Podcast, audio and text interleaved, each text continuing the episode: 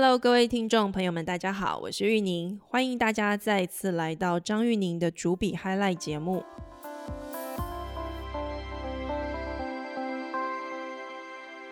受到疫情的影响，你是不是也很久没有出去玩了呢？或者你的公司或你的工作，在过去这段时间，因为疫情的关系受到了影响。整个疫情在过去两周，在全球快速扩张。从过去在亚洲肆虐，到现在在欧美地区也造成严重的影响。也就是说，新冠肺炎疫情在整个人类历史上，无疑会被记上大大的一笔。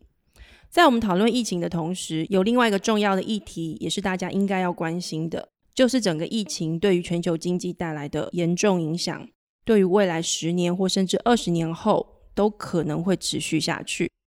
最近大家在谈，当中国的疫情已经趋缓了之后，它的经济状况是否有发生变化？北京政府一直在谈，他们已经让工厂复工。如果我们从中国的上空的空气污染的状况来判断，这个复工的说法有可能是真的，因为在疫情肆虐的期间，中国的空气前所未有的好。但最近我们在看它的整个空气污染指数来看，的确它的空气污染已经增加了，也就是说工厂的确复工。但是如果来看它的整个经济成长的现状，还有它的 GDP 的状况，有可能这个复工只是短暂的。根据美国的一份研究报告，中国因为这一场疫情发生了断崖式的衰退。而且它的严重程度可能是文革以来从所未见的状况。美国高盛银行历年来会做非常多的全球经济的预测。根据他最新的一份报告，他们认为中国在今年第一季的 GDP 的经济增长预测，在过去本来预期会有百分之二点五的成长，但最新的这一份资料，他们认为中国的经济可能不止不会成长，而且会有负百分之九这样子的衰退。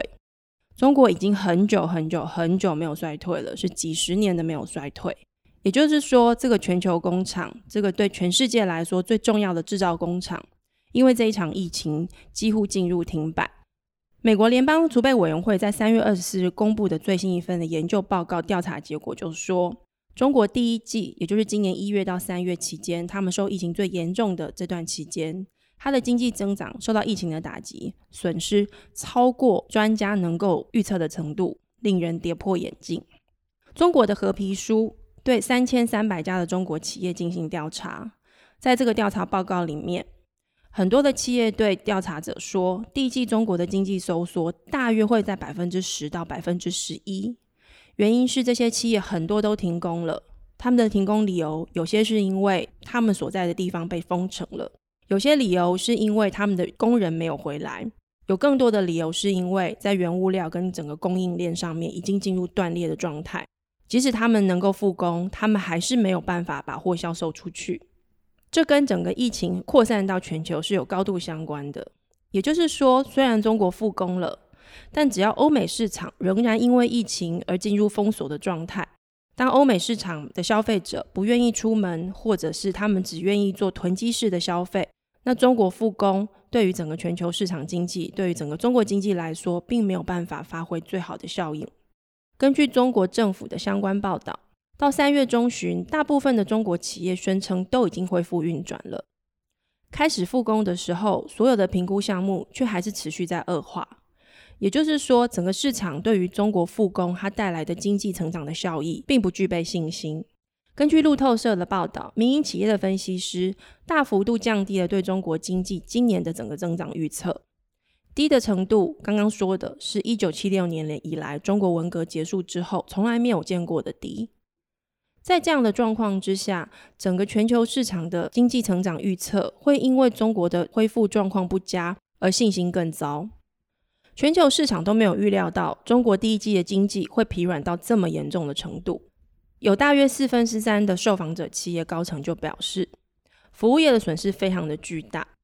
而有一半以上的 B to B 公司，也就是说，它的客户并不是一般的消费者，而是企业型的客户。这类的公司，他们的销售额的降幅超过百分之十。而根据我们的了解，这个降幅在欧美市场接下来还会持续扩大。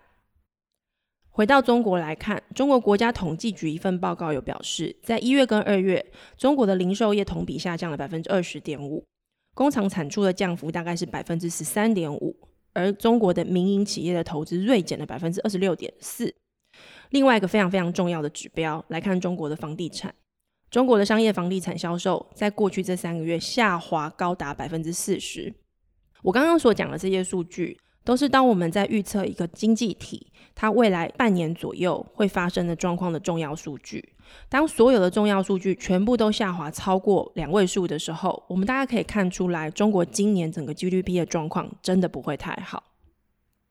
美国商业电视频道 CNBC 的报道，最近两个星期中国官方公布的数据来看，大型企业复产的几率大概是八到九成，可是中小企业的复产率大概只有六成左右。在这篇报道，他说，三月产出的收缩幅度甚至会超过二月份，而员工的工作周期还会进一步缩短，招聘人数还会持续下降。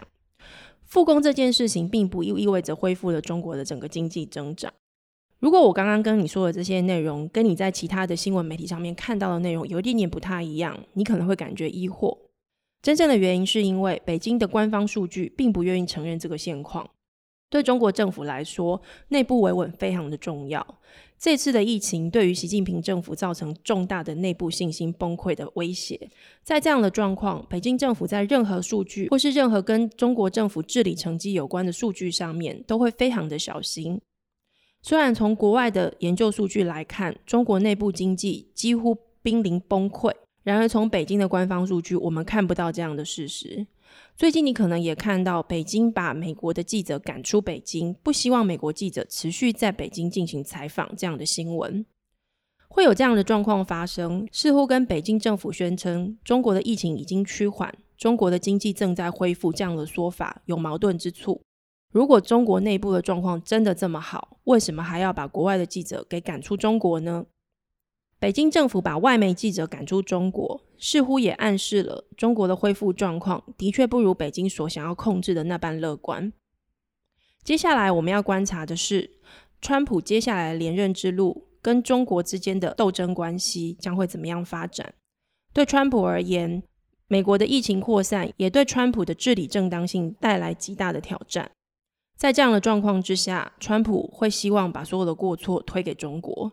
当然，中国不会愿意就这么白白的扛下这个责任。当两方开始在媒体上大战之后，它对台湾的影响可能是什么呢？这可能是我们接下来持续要去关心的题目。